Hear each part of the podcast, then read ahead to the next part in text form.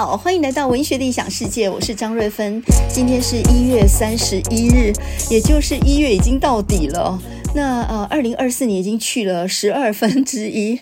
哇，这个时间过得也太快了吧！好像没多久前我们还才在跨年，然后现在呢，二零二四年已经去掉十二分之一了。那么冷了几天之后呢，这几天天气开始变得很晴朗，正是呃晒太阳的时候。那么也应该把这个被子呢拿出去晒一晒。我觉得在冬天里面啊，把窗户打开透气，那把一些枕头棉被全部洗干净去晒，我觉得这是很重要的。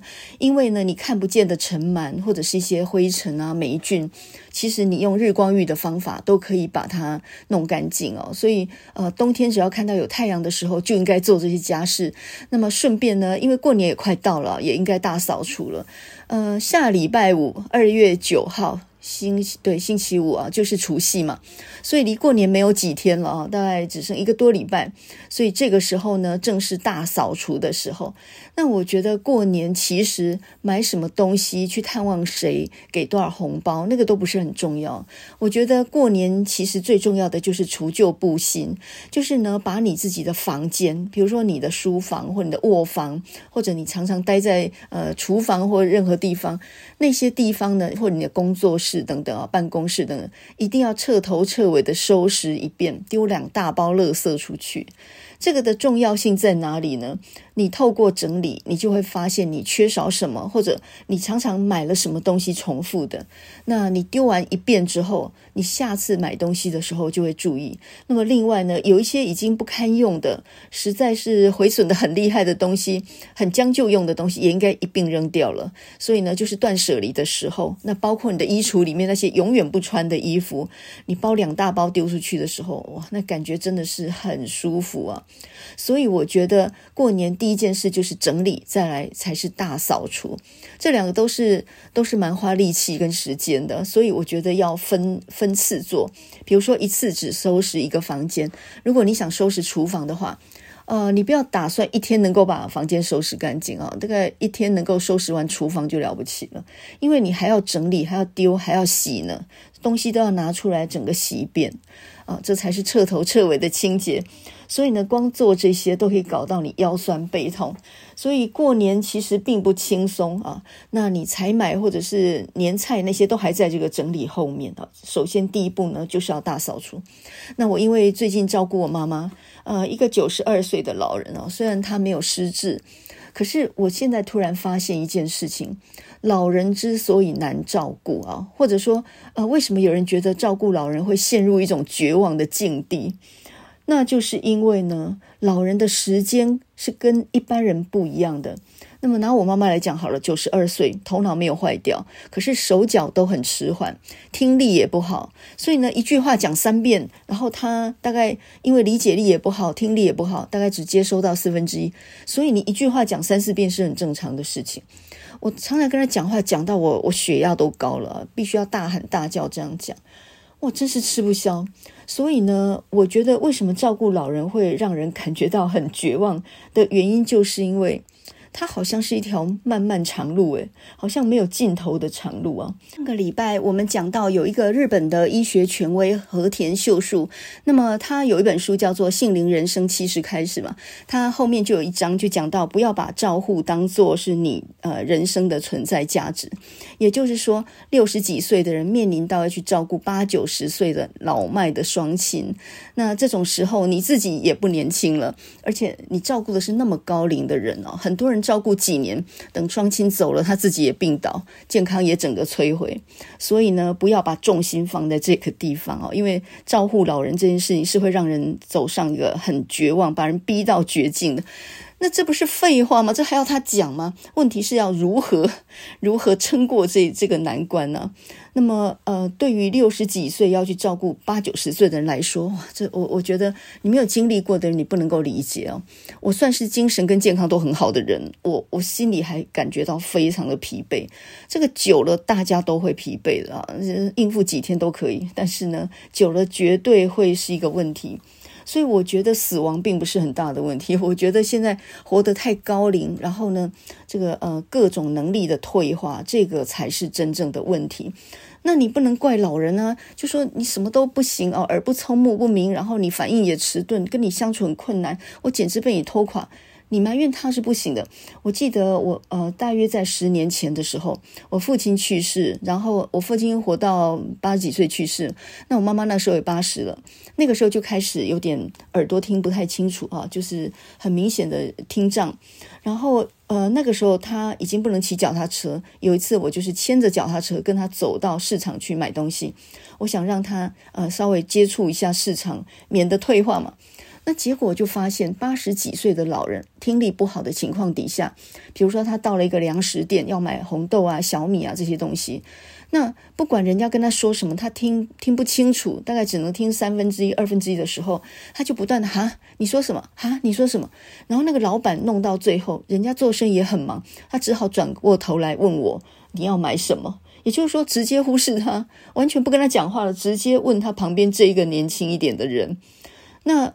我那时候第一次想到老人，呃，当你能力退化的时候，他一定是也会有种挫败感。也就是说，人家开始不跟你说话，你自己也知道接收不到，无法正正呃，就是比较正常的去回应这些问问题，所以别人会很不耐烦。呃，家人必须忍受你，但是老板不用忍受你啊。所以上街买东西已经成为困难，更不要说什么讨价还价那种事情，根本做不到了。然后呢，你一旦不太出门买东西，跟人没有正常的接触以后，你就躲回自己的一个小天地里面，你用零点五倍速速的那种速度过活，然后你一直以为全世界都是这样过日子的。所以为什么老人没有同理心？你看这个过年的时候遇到很多长辈，就会直接问你：哎，你现在赚多少钱啊？薪水多少？要结婚了没有？哎，结了婚的就问你：那什么时候要生孩子啊？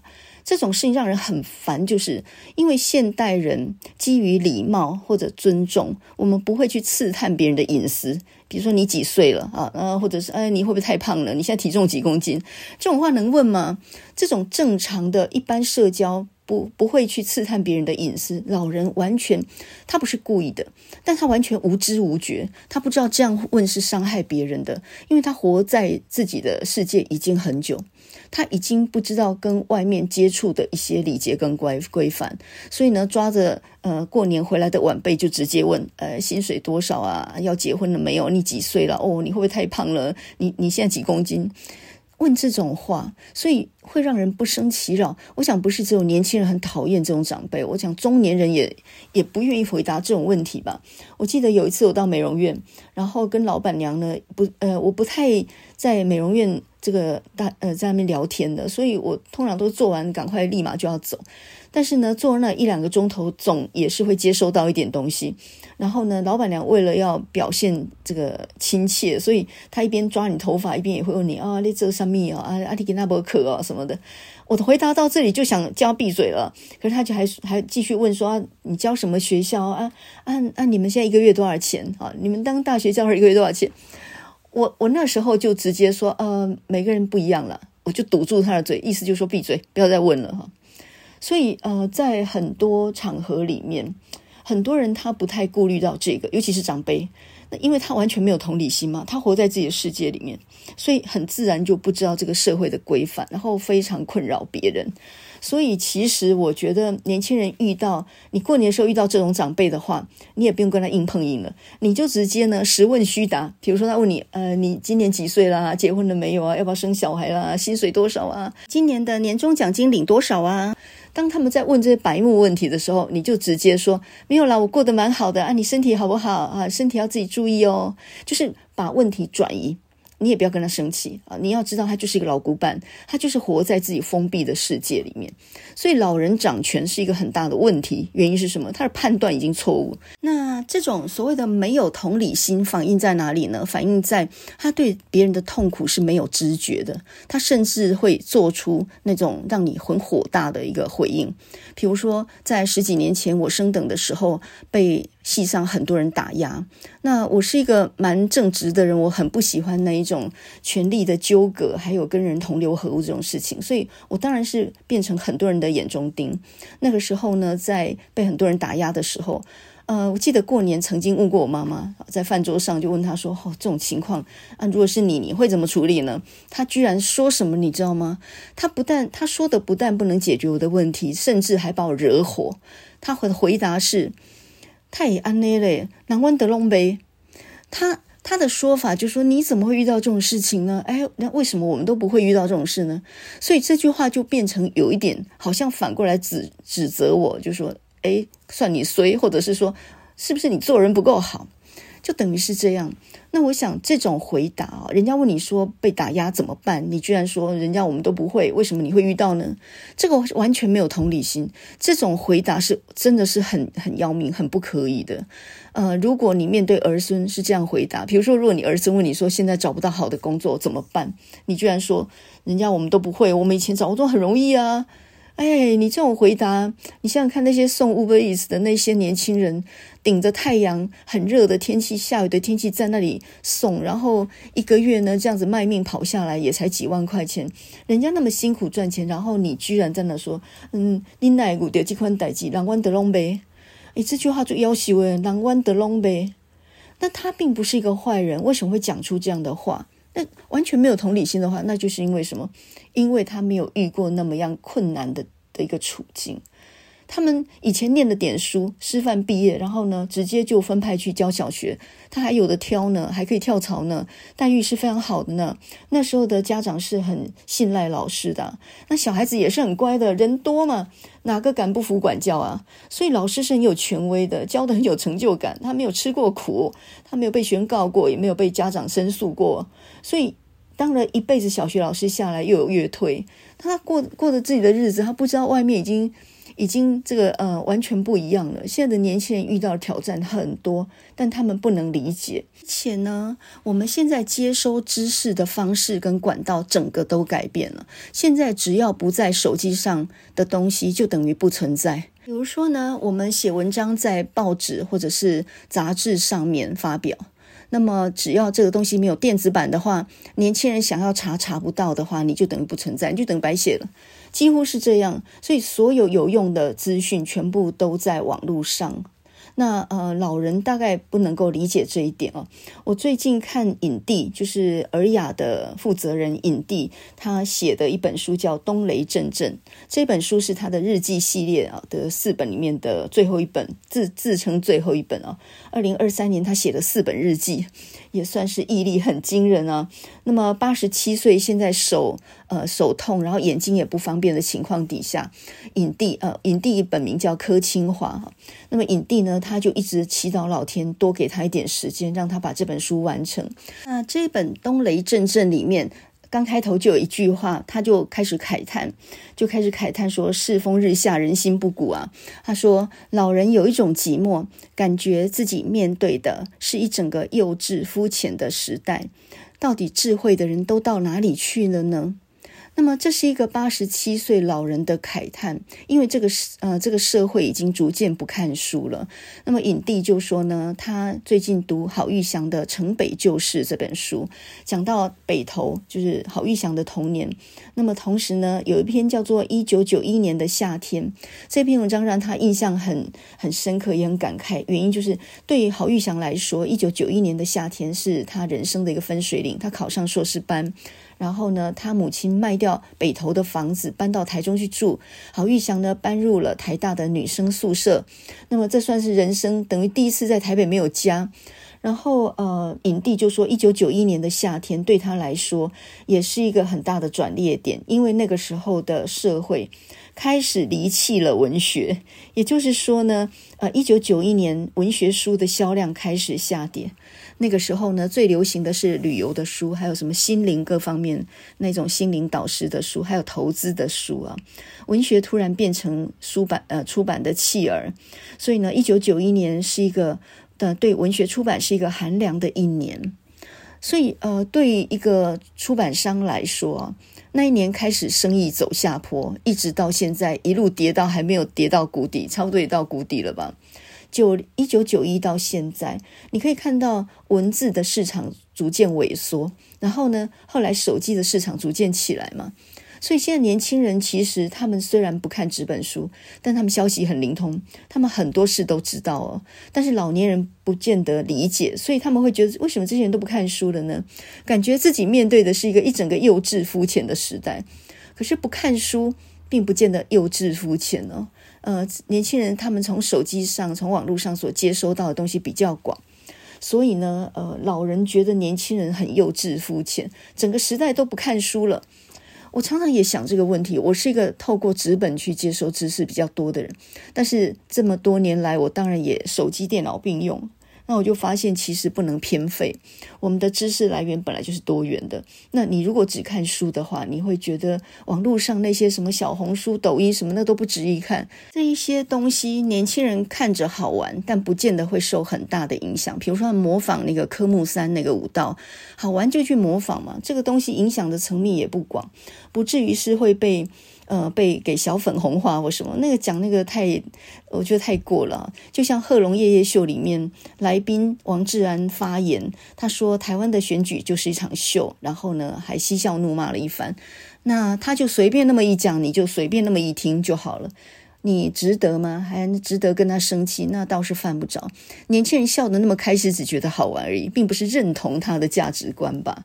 所以老人家们太过于。太过于认真了，就是这种娱乐的方式，这种稍微幽默一下，或者是呃这个捣蛋一下那种方式，对年轻人来说是很寻常，但是老人就觉得冒犯不起，诶，你这歧视身障人士。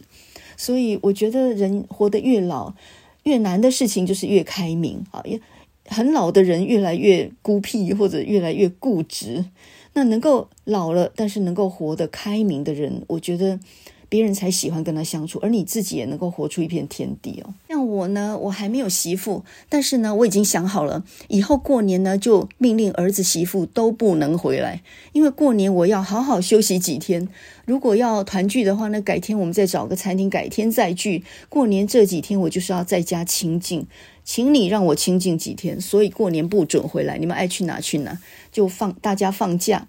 我相信呢，这种长辈大家都很欢迎哦，各自得到自由，不要这样南奔北跑的，为了要赶车子到几点几分要去烧香拜拜，何必这样认死扣呢？哪哪一天拜不行，哪一天出去围炉或者是团圆吃饭不行？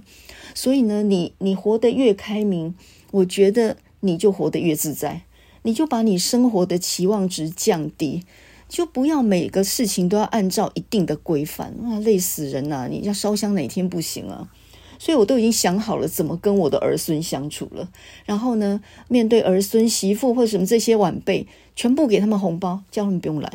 哎，谁不喜欢这样啊？对吧？你如果要人家来，哦，这就是一个一个舟车劳顿，大家挤车很辛苦，车票还要预定，这样啊。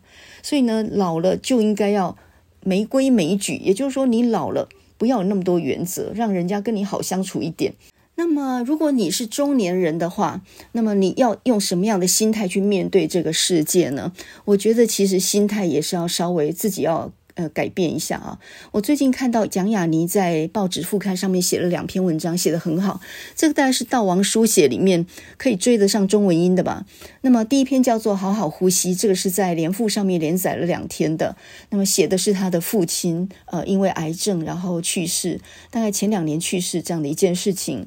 当时候他刚好生下自己的小孩，所以呢，呃，一个长辈去世，然后迎来一个新生儿，所以对他来讲，他的人生呢，突然之间就进入到中年。那么蒋雅妮就说，当一个人开始得面对父母的老病跟死亡的时候，那个瞬间就是中年。所以中年不是以年纪来定的，是一个人必须要去面对父母的呃生病跟死亡的时候，那一瞬间就是中年。有些人的中年来得早，有些很迟，就好像孩提的时光被诸神庇佑，偷偷延长了一些。我觉得蒋雅妮这个讲法是非常对的。一个人什么时候心境为尽中年，就是在父母老病死亡的那一刻，因为你上面再无阻挡，就好像你你们家的外面围篱被撤掉了一样。接下来面对死亡的第一波就是你，这个是阎连科说的嘛？我与父辈那本书里面就讲到。你以为老人在这件事不重要吗？如果老人还在，那你就不用第一线面对死亡。当你父母还没有走的时候，你是感受不到死亡的，因为有老人挡在前面。所以呢，呃，年纪再大的父母，他也是你的围篱树，就是呃，在你的前面挡住死亡的那个第一道线哦。这个讲法我觉得是很确实的。如果父母已经都不在了的话，接下来就是你这一辈。前无阻挡了啊！所以蒋雅妮她这一篇《好好呼吸》，她讲的是她的父亲。在二零二二年的时候呢，她父亲呃开始感觉到骨头酸痛，原来那个是一个癌症的转移哦。所以呢，当癌症确诊之后呢，挨了一整年，然后从医院到这个这个骨灰室啊，是这样子送别了他的父亲。那就在这个同时，她产下第一个孩子。那这个就很像郝玉祥写《逆旅》那本书嘛，因为那本书其实就是在他父亲去世、自杀去世之后，他开始去追寻他父亲死之前到底在想什么，走了一遍他生前最后的足迹。那么同时呢，他肚子里头也正孕育着一个小生命，就是他的小女儿。所以呢，一个生一个死，这其实这中间其实有一些。有一些生命的一些转变，非常的感人啊。那么长的一辈去世了，但是悄悄的有有新的生命正在萌芽。那蒋雅妮她在今天就是早呃这个自由时报副刊上面有另外一篇文章，叫做《给亲爱的莉莉》。这个文章标题你一看就知道，这是二零一五年她第一本散文集叫做《登入呃请登入游戏》这一本书里面的那一篇《To Dear Lily》。那么，也就是把英文翻成中文啊，给亲爱的丽丽。丽丽是谁呢？就是她的生母。她的生母是一个运动健将，生下她没多久就跟生父离婚，然后呢，呃，二零一三年车祸去世。当时候蒋雅妮在大陆做交换学生，所以是回来奔丧的。那么到现在呢，整整十年。所以呢，她这篇文章给亲爱的丽丽这篇文章的最后，她就写说：“你那边现在是几点？十年了，我还在茫茫的漂流当中。”但是我不知道你那边的时间是不是已经停止，所以这篇给亲爱的丽丽其实讲的就是她思念她的生母这样的一个十年的心里面的一个想念。我觉得这篇文章能看懂的人不会很多，因为你看了半天不知道莉莉是谁。可是如果你看过蒋雅妮以前的书，十年前的文章，你就知道她讲的是她的生母。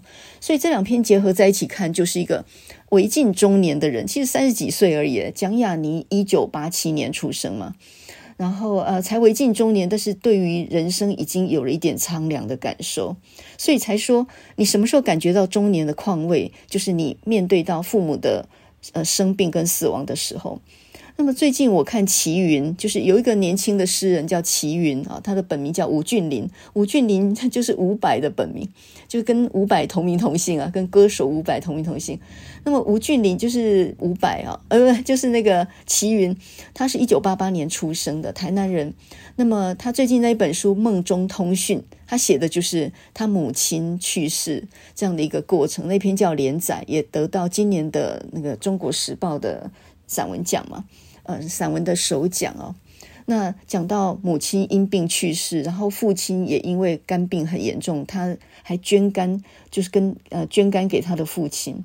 这些生老病死的事情会让一个人提早衰老，才三十几岁就感受到这种生死炎凉。所以，呃，对我来说，我的童年算是偷偷延长了吧。我现在六十了，我我才在面临到父母的一些生病跟死亡的问题。那么，我我妈妈如果状况好的话，还可以活好几岁呢。九十二了，还算整个是算健康的。所以，我的童年算是偷偷被延长了的。我应该要感到庆幸吧？也就是，呃，比起那种三十几岁父母双亡的人来说，那我算是童年延长的很长很长的了。呃，或许应该要感激吧。可是呢，我照顾老人一阵子之后呢，我真的有一个感受，那就是我觉得死亡不是很糟的事。我觉得日复一日的折磨或耗损才是很糟的事。所以，为什么常照一个老人，其实对谁都负荷不了。你再有爱心或耐心，你对父母再好，你都忍忍受不了这种日复一日那种消耗，因为人的能量是会被消耗掉的。所以呢。呃，照顾久了就会非常非常的疲累，所以我我感觉那种喘息服务还是很必要的，就是能够有人稍微接手一下，让你有一个你的苦难有一个有个终点，甚至呢，一个礼拜放我两天假也好的那种心情。所以我觉得长照真的真的那个很必要，也就是老人能过得好，那你照顾的人也能过得好，这中间就是钱的问题啊。只要钱稍微能解决的话，这个是非常必要，让两边的生活品质都变好的一个方法。所以呢，不是硬撑，硬撑撑不了多久，撑到老人走了你也生病，那你你这样能算赢吗？所以呢，我最近在这样的一个折磨里面啊。我就想到一个方法，你要解决现在的痛苦，最好的方法就是找一个更大的痛苦给自己，就是呢，找一个比这个更困难的事来做。那我最近就开始做面包哈，做面包这个挑战呢，这是我人生第一次，我这辈子没有接触过面团，没有揉过半个东西，我连包子、馒头都不会做，我根本就没有买过面粉，我根本不知道面粉是什么东西。我甚至也不知道什么叫酵母，酵母长什么样我都没见过。所以呢，我这样的一个人要去攀登，徒手攀登喜马拉雅山，哎，我就是想作死，我就是想找死。然后呢，看了一大堆书，上面都写说，你要买一个量秤啊，因为这个比例很重要啊。呃，你呢一定要有面包机啊，或者是那种厨那个搅拌机，就是那种有大钢盆那种搅拌机啊。我通通给他嗤之以鼻。你想原始人烤面包，他有那种厨师搅拌机吗？不可能有那种大钢盆在那边拉拉拉那种东西。然后呢，他不可能有量秤吧？对不对？计算到零点一克什么那种东西，谁有那种东西啊？而且以前甚至连烤箱都没有了，很可能升起炉火，然后就这样烤，连温度都不能控制，什么上火下火呀？所以呢，我决定要土法炼钢，也就是呢，我要爆虎平和。我。这个土法炼钢，我就是要想办法呢。总之呢，我我用那种很简单的器具，用揉面的方法，跟加上烤箱，我就要烤出面包来。那么以下呢，就是我做了三天面包之后我的感想。那么做蛋糕，我大概从去年五月买了一个很好的烤箱之后呢，我就从去年五月做到现在大半年了。所以呢，我学会做很多种蛋糕。可是面包那是头一遭，因为我以前不敢碰酵母，各家的书上写的完全不一样。什么有的说百分之一的比例，有的说百分之三的比例，那这个差别也很大。还有什么湿性项目、干性项目，各式各样的不一样的地方哦。所以你光是书都看不懂了，再看各种影片，各家说法都不一样。这个就跟做蛋糕一样，我们学做蛋糕的时候也是一样。你在影片上看到的各种配方，各家说法都不一样。甚至呢，有的人说啊，你先设定上下火温度高一点，烤二十分钟以后再降低温度，再烤四十分钟。然后有有的说法，同一种蛋糕，有的说法就是你先上下火一百二十度，先烤四十分钟，然后再来再加高温度，表面上色。同一种东西，比如说同样做 cheesecake，为什么会有两种完全不一样的讲法？所以我就开始研究这个中的一些一些美感了。那摸索了大半年，我现在呢会戚风蛋糕之后，我发现做古早味蛋糕简直是屁样的简单。我等于是意外的先踏入一个比较高深的领域，然后再来才降维去做那个简单的。那么，呃，你一开始就挑战最高级别，你一定会失败很多次，很挫败。可是呢，你走过那个失败的漫漫长路之后，慢慢就掌握到了那个打扮蛋白的技巧之后，你再来做简单的那种古早味道，哇，这就非常非常的简单哦。所以呢，我也体会到这样的一种乐趣了。其实，你不管做蛋糕或做面包，你一定要先预设要失败很多次。但是蛋糕跟面包最大的差别在哪里呢？蛋糕做失败了是不能吃的，它就会甚至中间没有烤熟或塌陷，那简直是一团糊啊，那完全不能吃啊，不能看也不能吃。可是面包呢，怎么失败？它就是发酵发的不好而已，它还是可以吃嘛。梭罗有本书叫《湖滨散记》，他就说他想要尝试极简生活，就是没有酵母有没有办法烤面包？他就自己种小麦，磨了麦粉，然后去烤面包。没有酵粉，他发现呢，因为那个面没有发嘛，所以没有酵母，所以他烤起来就跟死面一样，硬邦邦。很难吃，所以到最后也只好认了，回镇上去买酵母。那呃，所以如果你没有酵母，你的面包顶多就是很干硬难吃，还是可以吃的。可是你蛋糕如果烤坏的话，那是不能吃哦，难看又不能吃。这这大概就这两个东西的差别啊。那么首先呢，要先做心理建设。去买好了，全年很便宜，有什么必要自己在家里面在那头破血流，在那里做蛋糕跟面包？有什么必要这样做？我告诉你，有什么必要？好了，首先就是自己做有它的乐趣跟成就感在。就我们一向都是读书的、学理论的，总总觉得什么什么知识都在书上面。可是当我自己用自己的双手要去创作一个东西的时候，你现在那些学问都不管用。呃，不管叫你加零点一的项目、百分之一的项目，那个对你都没有意义。为什么呢？因为你要做蛋糕，其实我觉得最重要的点就是你要看得出来那个蛋白打的状况。什么叫做蛋白打得非常非常的漂亮？哎，这个就废话。怎样算漂亮？要表面很光滑，而且要发亮到那种程度。那你的蛋黄糊呢，就是要浓稠到像丝缎一样。好了，什么叫丝缎一样垂下来呢？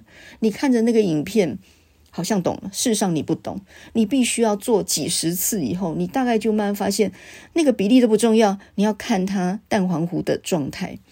所以就是那个油、水、奶加面粉搅出来的那个状态，其实你做久了，你看就知道，根本不用管它的比例。所以呢，呃，就要经验值啊，不管做蛋糕或面包。那么自己在家里面做的时候呢，你一定是从不会学到会。那这中间没有老师哦，你就自己在那边头破血流。那。大概呃，我蛋糕摸索了半大半年吧，就已经很会烤了。所以等一下来教大家怎么做古早味蛋糕。那一般食谱上面会告诉你怎么做，但是哪里会踩雷，哪里有大魔王，就是那种魔鬼藏在细节，那那我会详细告诉他，因为那里我全部都失败过。那么面包呢，我只有三天的经历哦，所以我吃的亏还不算很多。三天居然做成功吐司，我简直就发现我根本就是一个走错路的人嘛。那么刚开始，我觉得我是一个手很笨的人，我又没有耐心，我完全不像是那些贵妇哇，戴着 Tiffany 手链，然后在那边揉面团，哇，那个纤纤玉指，我根本就是个粗鲁的人，我怎么做得了面包跟蛋糕呢？后来我发现，再蠢的人，再没有经验的人，再没有耐心的人，你做多了，你就会锻炼出一种手感出来，所以动手做其实是很必要的。呃，我现在就是不用脑子，我现在脑袋跟浆糊没有两样啊，很久没看书了。我觉得脑袋呢就跟浆糊一样，但是我现在的手开始多了一点触感，多了一点感受，就是用自己的身体去感受面面团哦。呃，我很建议大家啊，这个趁着这个过年前，如果你没有一个好的烤箱的话，你去买一个好的烤箱，你就可以玩很多很多的花样。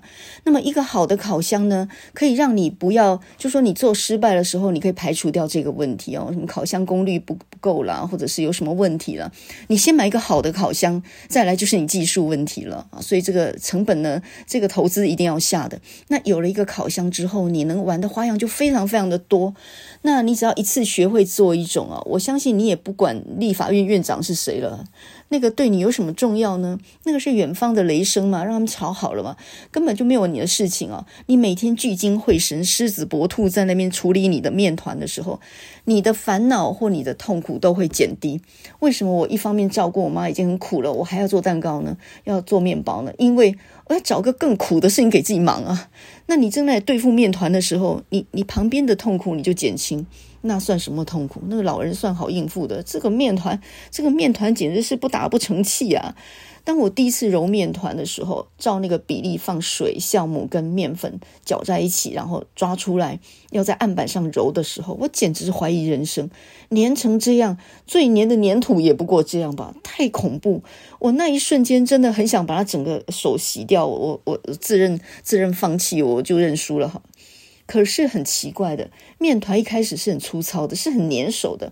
你揉着揉着啊，呃，你撒一点点手粉是可以的，但是不要太多，因为这样会改变面粉它的比例嘛。撒一点点粉，然后继续在案板上面揉。你揉着揉着揉着，很奇怪，这种感觉突然出现，它开始慢慢不粘了。那那揉它有一个诀窍，就是你动作要快。如果你你那个很湿很黏的面团在那个案板上面接触那个板子的时间一长的话，它就容易粘住嘛。所以你必须在它还没有粘住前马上就动作。所以你揉的速度是要快的，就是不断变变换它接触那个那个面板那个案板的那个那一点，就是揉的速度是要快，要有点力道，要揉得快。这个东西，这个真的很难形容诶，你必须自己揉，然后从非常的粘稠、很粗糙，一直揉到慢慢的开始不粘手，然后开始变光滑。你知道那什么境界吗？你你你突然你突然明白了，你突然知道什么样叫做慢慢不粘手，所以你不做你是永远不会知道的。那如果你很慌张，你就一直加粉啊，一直加粉让它不粘。可是这样不行，你你要能不能在只加一点点粉的情况底下，快速的揉，赶快揉，揉个十分钟，揉到面团开始光滑。我觉得这个这个技术活呢，这是很难言传的啊，这个这一定要一定要亲手做。所以我觉得有表达障碍的人真的很适合做面包，因为他不用讲话，讲话也没用，就完全是要靠手做。然后呢，如果学校里头有那种很顽劣的学生，那种教不会的，那种学不好的，考最后一名的，在那捣乱的，你都不用打他，不要叫他罚站，你都不用怎么处罚他，你只要叫他亲手做出一个面包来就可以了。我整死他，就是锻炼一个人的耐心，以及教会他规矩最好的方式，怎么样教他忍耐，这个就是叫他去做一个面面包出来。你从揉面，你可以教他怎么揉啊，然后教他实地做。烘出一个完美的面包出来，真的是血泪的成果啊！然后他就会知道，哦，这世上的事情很困难的，不是他所想的。光是一个小小的面包都很难对付。我们每天吃，每天吃那种很蓬松、做的很完美的东西，你自己就死活做不出来。我觉得那是教学生的一个很好方式。我真的觉得现在的国高中的教育里头应该要加上烹饪课，不管是煮菜或者烤蛋糕，或者是烘面包，这些事情会把人搞死。然后你就会发现很多事比念书还要重要。就是念书算简单的啊，我我拿这个呃做面包跟照顾老人来说，我就觉得那这么一比呢，做照顾老人算轻简单的活诶，这算很简单的。好，那么现在呢，我要来教两个东西，最实用、最最容易成功的两个东西啊。但是你当然一定要有烤箱。那我想教的是古早味蛋糕，这个东西材料很简单，成本很低，可是非常的好吃，适合热热的吃啊。你只要掌握几个诀窍，一定会成功。那第二个我想教的就是鲜奶吐司。不过看今天的时间，如果能够讲得完的话呢，我就两个都讲；如果讲不完，我就先讲这个古早味蛋糕。这。这个古早味蛋糕其实它就是用水浴法，也就是它半蒸半烤的方法。所谓水浴就是什么呢？拿一个大的方形烤盘，里面再装一个方形的烤盘。那么这两个中间呢，就加大概一两公分的水。所以你放进烤箱，烤箱已经有温度，可是你因为这个水又是热水，所以让它保持在一百度，就是不会高过度高温的状态底下半蒸半烤出来的蛋糕。所以它非常的蓬松，它不但蓬松的很好，而且它非常的湿润，它适合热热的吃，就是烤好拿出来，马上把那个呃那个烘焙纸撕开，然后当场就切。那这个很适合老人，因为我家现在有个老人，他就是喜欢吃软的，又是喜欢吃热的，所以我做的那个 cheese cake 呢，冰在冰箱拿出来切小方块那种，他不是很捧场，他喜欢吃热热的古早味蛋糕，所以我我觉得古早味蛋糕适合老人跟小孩。如果你家里有老人小孩那种牙口不好的。做这个最适合，而且你一整个方盘拿出来，二十乘以二十那种方方形的模具，一整个拿出来，如果好吃的话，当场马上就切一切，全部就吃光。那么古早味蛋糕不适合放很久，因为它放在保鲜盒里面也容易水分慢慢蒸干。它最好吃就是刚出炉的时候。所以你如果吃掉一半，一半放乐扣，然后保存到明天，尽快吃完，这个是它的处理方法。那当然也有人去把它冷冻再回温什么的。我觉得最好就是尽快吃完。所以古早味蛋糕是随做随吃的蛋糕啊。那么它最适合的就是在孩子放学的那个时候的傍晚。如果呢，呃，你在去接小孩放学的之前，你就把它送进烤箱，大概在烤箱里面烤五十分钟到六十分钟，你完全不用管它。那等到一个小时，你孩子接回来，刚好哇，整个房间全部都是那个烤蛋糕的香味，拿出来现场就热热的切了吃，那是一个最好的状态。它不用顾，一般的蛋糕的话，你要先几几度几分钟，再几度几分钟，你不能走。可是古早味蛋糕你是可以做好放进去三呃五十分钟，你不用管它，然后回来就有得吃了。就算你晚一点回来，它闷在里面也没有什么大碍，所以这个是不用顾的啊，所以这很很方便，就好像电锅里面蒸东西，你不用顾它，回来就有热腾腾的可以吃。所以古早味蛋糕很适合放学的点心，或者是当做晚餐。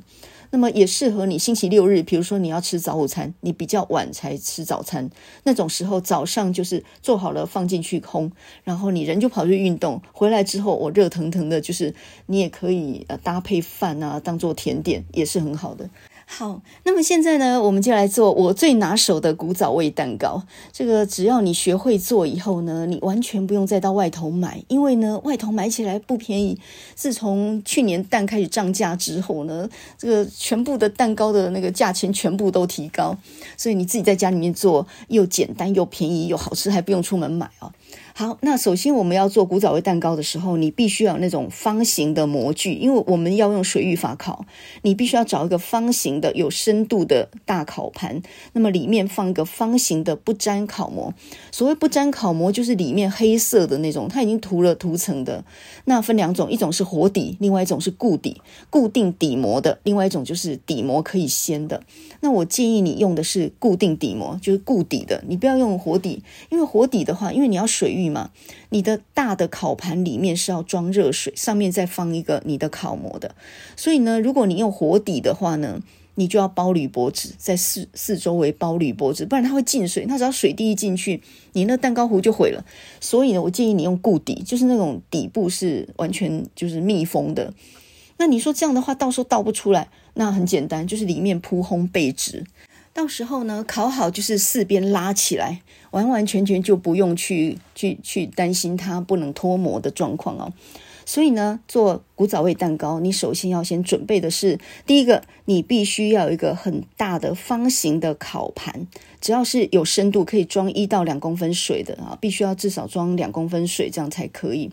那么里面呢，要准备一个方形的不粘烤模，大概是二十乘以二十公分那种状态，然后里面衬好烘焙纸。其实你不用。方形烤盘也可以，你你也可以用长方形那个吐司烤模啊，你就两条也是可以的。我现在说的配方这个比例呢，是那种二十乘以二十公分的方形烤模，就那种固底的模具哈。那这个呃，那你要先烧一壶热水，因为等一下我们要。在这个呃大烤盘里面，我们要加入一到两公分的热水嘛，因为要水浴法。另外呢，要有六个蛋，还有沙拉油九十公克，就植物油、沙拉油都好。但是你不要选那种洛梨油和橄榄油，因为那个那个油颜色有一点绿色，可能会影响整个烤出来的颜色。所以我建议你用大豆沙拉油啊，或者一般的炒菜用的植物油就好了。你不要那种绿色的怪怪的油，就是，因为那味道有点重。所以呢，六个蛋，还有沙拉油九十克。低筋面粉九十克，呃，做蛋糕一定用低筋面粉，他们简称为低粉。那么做面包就是用高筋面粉，简称为高粉。所以我们下面就讲低粉啊，就是低筋面粉九十克。然后呢，鲜奶也大概九十克，这个很好算啊。沙拉油九十克，低筋面粉九十克，鲜奶九十克，糖呢？呃，六十克，但是我觉得就看吧，你喜欢甜一点就多加多一点，你喜欢比较原味一点，你就糖可以酌量。所以糖大约是六十克左右，是适当的甜度。另外呢，准备一颗柠檬。那你说冬天没有柠檬，你去全联买啊，全联有啊。总之这都不是问题。那有人说打蛋白的时候你不用柠檬柠檬汁，你用塔塔粉可不可以？塔塔粉是化学原料，比较不好吧？呃，为什么打蛋白一定要用柠檬汁呢？因为蛋白它是碱性很高的东西，所以你如果不加一点酸去中和它的话，它没有办法打出很光滑细致的表面。你不信你就试试看好了。它它粉也是酸性物质，所以呢，它是可以就是可以跟那个碱中和，但是它不是很健康，它是化学的。所以我建议你还是用柠檬汁。那么我试过买不到柠檬怎么办？比如说你买得到葡萄柚或者很酸的橘子，茂谷柑那个也可以，你把它的果汁挤出来，只要够酸的果汁弄进去，它的效果就跟柠檬汁是一样的。而且那个颜色，比如说你是橘黄色的果汁，什么那种茂谷柑的颜色又很漂亮，跟蛋黄的颜色是很结合的。那么做古早味蛋糕呢，如果你用的是巧克力粉或者是融化的巧克力块的话，会有点风险，因为巧克力融化之后它是有点油的成分的。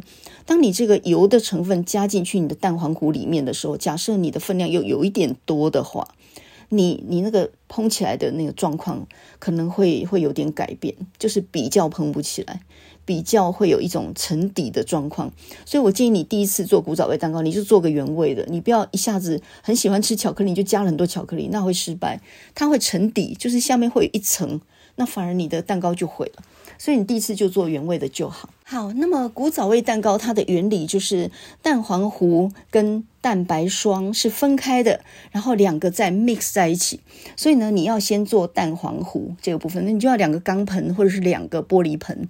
这东西一定要投资的，因为你到时候如果要做面包，你也需要个光滑的，就那个表面是光滑的这样的东西。然后呢，就是一盆是蛋黄糊，另外一盆是蛋白霜。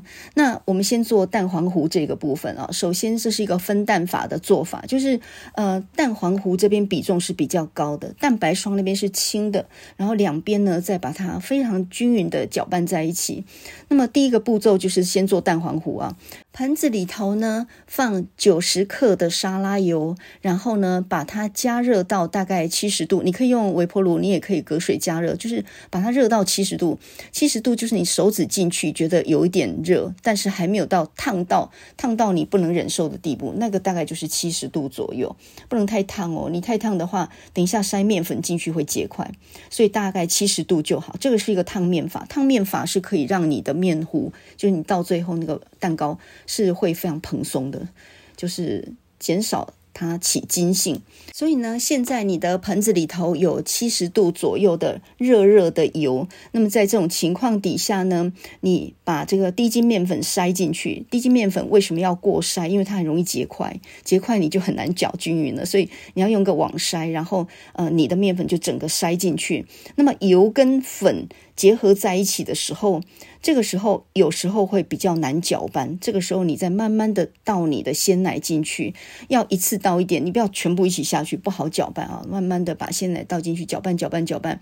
那么搅拌到这个时候呢，呃，你可能会觉得还是没有很滑顺，没有关系，你再一个一个把蛋黄加进去搅匀。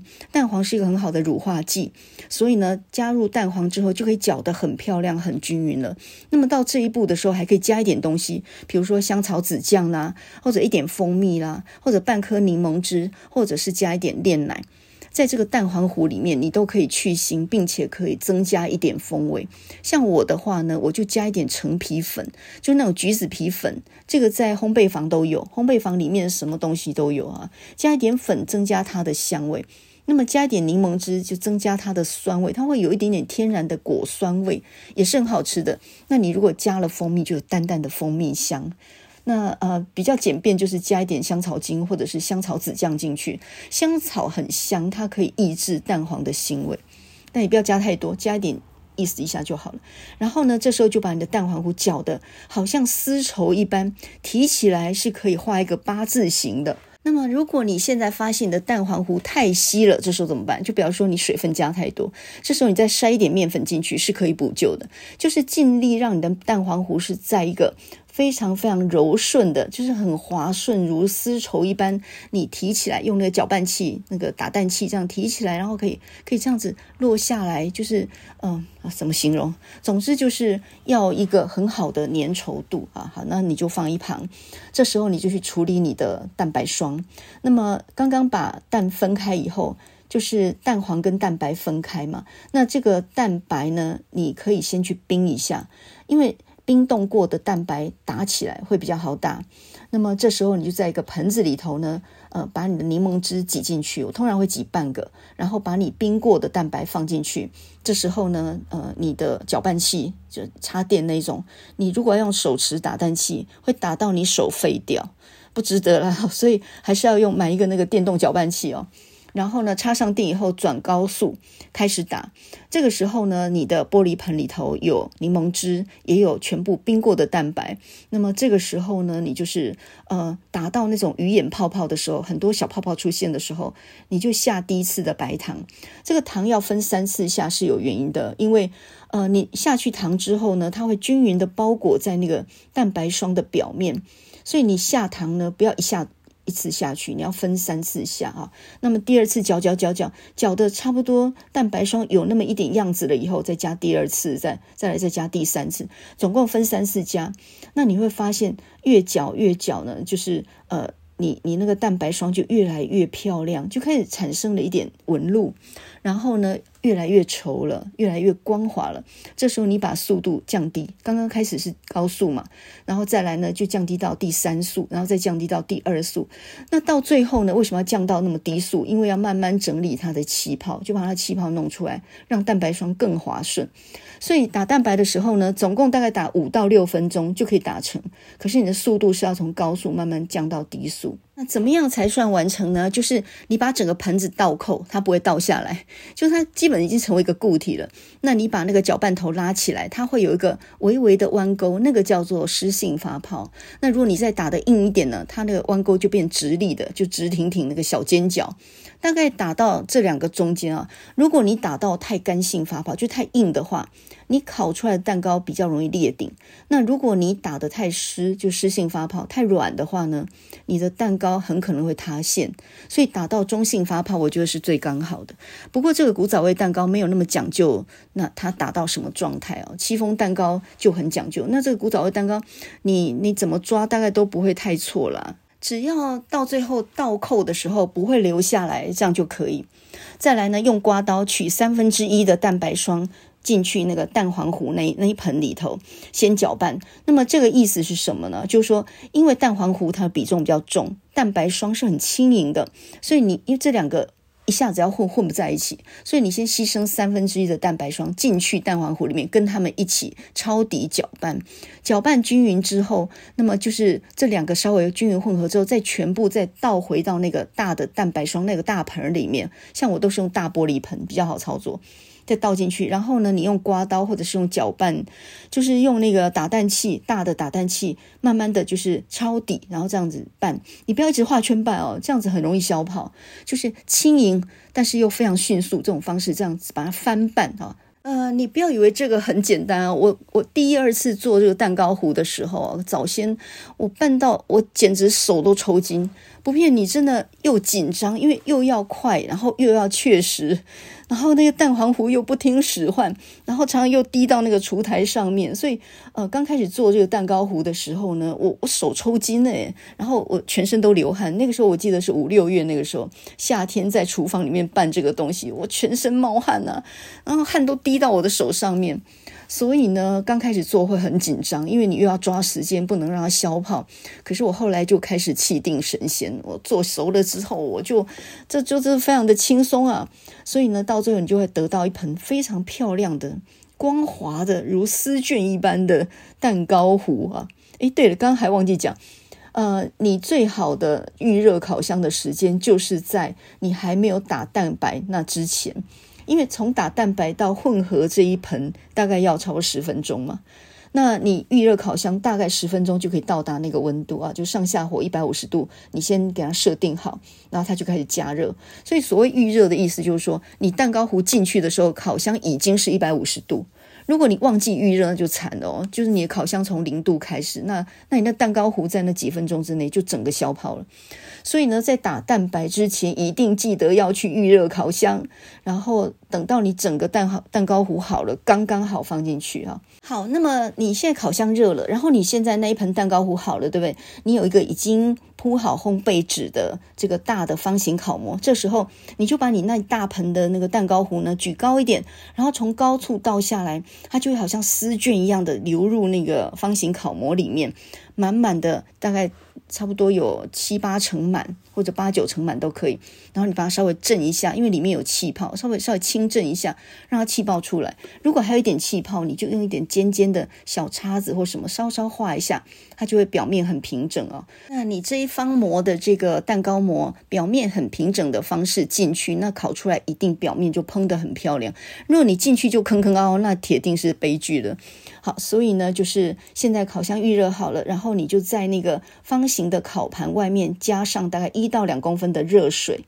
那你再来就把那个方形烤模放上去，就是你看啊，这有烤箱的温度，然后又有那个蒸汽，就是半蒸半烤的方式，一百五十度转大概五十分钟左右，然后你关上烤箱就没你的事，你可以去接小孩，你可以去扫地，你可以去煮饭，做别的事都可以。五十分钟后回来，叮的一声，它就好了。然后呢，好了之后，你就可以马上拿出来，然后把烘焙纸撕下来。让它稍微散热，这样就可以吃了。那如果你没有马上要吃，你先放在烤箱里，一下子也没有关系。总之，这个蛋糕是吃热的，它是热热的吃。这个蛋糕是不用倒扣的，它非常的松软。那你不是里面衬了烘焙纸吗？你只要把四边提起来，很自然的就可以放在那个铁丝网上面散一下热。太热也不好切，就稍稍放凉以后再切才能够成型嘛。这一个方形烤模的。古早味蛋糕，如果在外头买的话，我觉得目测这么大一个大小，恐怕要两百五十块。现在蛋糕涨得很多，可是这里面其实就六个鸡蛋而已，一点面粉、糖啊什么这些不算的话，就六个鸡蛋。我觉得它最主要的成本也就六个鸡蛋。没有更多了耶，那些什么香草酱、蜂蜜或者一点点柠檬汁，那个都都都算零头，那个都不算的话，那就六个鸡蛋加一些面粉，所以其实是非常非常省的。我觉得烘这个古仔味蛋糕，其实最美妙的部分就在于它在烤的时候那种散发出来的香味，会整个房间就整个家都充满那种很甜很香那种味道。很适合家里有孩子的。如果说他们乖的话，哎，等一下就有很好的奖励。我觉得，呃，营造一个家庭温暖的气氛，尤其在冬天里面，我觉得这这是一个很好的方法啊。你看，我们果然讲不到鲜奶吐司吧？光讲一个古早味蛋糕呢，就把时间都用光了。没关系，我们下一次呢，我们再来讲怎么样做鲜奶吐司。那这里头当然也可以变换花样，比如说你揉一点。葡萄干进去，那就变成葡萄干吐司；加一点红豆进去，蜜红豆进去，诶，就是红豆吐司，或者蔓越莓干等等。这些只要加了一点料，在外头一条吐司，我现在卖什么价钱啊？我最近在一个很有名的日暮吐司那里买一条，小小一条而已哦，这样就一百八，所以呢，很值得自己做。那么面包的原理跟蛋糕完全不一样，蛋糕就是要打。蛋糊嘛，然后就是要混合哈，这个混到什么状态，这个就是关键点。可是面包呢，发酵才是它的关键点，你必须学着跟酵母大战，就怎么样的酵母要加多少，然后用温水去活化它等等。那面包其实它就是三个步骤，第一个步骤呢就是要发酵，因为呢它是利用酵母去分解。面粉当中的淀粉跟糖，所以它会产生酒精、二氧化碳跟其他的东西，然后呢，膨起来啊，就形成一个气孔。那这种气孔就会让面团整个膨起来，所以它第一次发酵就会发酵成两倍那么大。然后再来呢，你就取出再揉嘛，揉完之后呢，你还要让它松弛，这个叫做中间发酵。那这个松弛大概二十分钟，再来再揉、再整形、再摔、再打，然后接下来呢，第二次发酵又发酵个五六十分钟，所以面包它整个制作过程加起来偷偷可能要两小时。那蛋糕糊就没有那么那么费时间啊。可是蛋糕通常烘的时间比较长，这个面包大概烘三十分钟大概就都好了。所以嗯，不太一样。那总之想做面包的话，你就是要跟酵母去奋战。这个东西呢。呃，温度、湿度什么都有关系。你夏天做跟冬天做，它发酵时间就不一样。要揉到三光，就是盆光、手光、面光，就是你的手也是干净的，你盆也是干净的，然后那个面也是很光滑的，看起来很简单，事实上不容易哦。你看人做的那么轻松，那也是奋战了很久以后才能达到那种境地。跟做面包相比啊，我就觉得照顾老人那算是很简单的事情了。我聚精会神、狮子搏兔一般，在对付那个面团的时候，我就暂时忘记了痛苦。所以呢，痛苦。它还存在，但是它可以转移，也就是呢，我用比较大的痛苦去取代比较小的痛苦。所以你可以想象我在厨房里面跟面团奋战的时候，然后一边听着这个西洋歌曲啊，这个 Pilei 就是管路，还有 Diamond Head 钻石头这两个呃吉他的演奏曲，其实就是《云州大儒侠》苏亚文出场的时候的主题曲。那六零年代在美国非常流行的这种冲浪音乐，到最后呢就被七零年代初就被黄俊雄用作他的布袋戏主题曲《云州大儒侠》哦，呃，非常好听。那我们有时候想想，这种西洋乐曲，他们是透过什么管道传来的呢？有些人说是像罗大佑啦、黄莺莺啊、余光啊、陶小清他们介绍进来。可是呢，真正庶民这个部分还是黄俊雄，他用布袋戏那种很土台客的方式，结合台语、日文、北管音乐，还有西洋音乐所创作出来的一种氛围。那么到现在为止呢，这些音乐都还在那种呃野台戏啊，还有夜市卖跌打损伤的时候，或者歌舞秀、清凉秀，还有街头唱片行，甚至在早年的时候少棒赛开锣的时候，都还播这种音乐。所以你只要没有听过 Diamond Head 钻石头，或者没有台听过这个 Pilei，你大概就不是台湾人吧？这个可以拿这个来抓偷渡客啊！那 Pilei 跟呃 Diamond Head 这两首吉他演奏曲，它其实是一九五八年到一九六零年左右的时候，有一个美国的演奏团体叫做 The Ventures。Ventures 我们可以翻译成冒险者，也可以翻译成投机者。那么这个 Ventures 他们是一种纯演奏风格的，演奏了很多的歌曲哦。后来一九六五年他们到日本去发展，在日本也很红。那么 Diamond Hat 跟 Pilot 这两首呢，因为用在布袋戏里面，所以是最广为人知的。它其实还有很多很多其他很好听的演奏曲。那我这几天呢，就是一边揉面团，一边戴着耳机听这个呃这个云州大儒侠史艳文怎么出场的这这几首歌曲啊。那么你也可以听着这些歌呢去刷厕所啊、大扫除啊。我觉得听完这几首歌，大概你可以扫完一个厕所，或者是你可以拖完一个地吧。你把这个厨房的碗盘洗一洗吧。总之动起来哦，让身体动一动，然后整理一下东西。我感觉就是人还是需要一点音乐的这样的一种种。鼓舞吧。那么现在呢，我们就先来听 Diamond Head。Diamond Head 这个钻石头到底什么意思呢？听说啊，呃，它是一个美国的什么夏威夷那个地方的火山的名字。这倒是很奇怪了。那么这首歌是一九六四年的，那这个 Pilei 会比较早一点点啊，叫做《管路》。那我们现在先来听 The Ventures 他们所演奏的 Diamond Head 钻石头，再来听一段别人 cover 的，就是有一个儿童乐团，他们打鼓跟那个吉他也弹得非常好，然后他就串烧，就是把好几首这个 The Ventures 他们的。吉他经典演奏呢，就串在一起，他们的演奏也非常好听。那后面我们再来接最经典的 The Ventures 他们的 Pilei。我们现在就来听听看这几首六零年代到七零年代初出现在黄俊雄布袋戏里面非常经典的曲目。然后祝大家大扫除愉快我们下个礼拜再来教大家怎么样做鲜奶吐司。这个学会之后连出门买吐司都不用了你再也不用嫌吐司贵了。真的成本也是很低的然后非常的好吃哦。我们现在就来听 diamond head 跟 Pilot 这两首歌曲。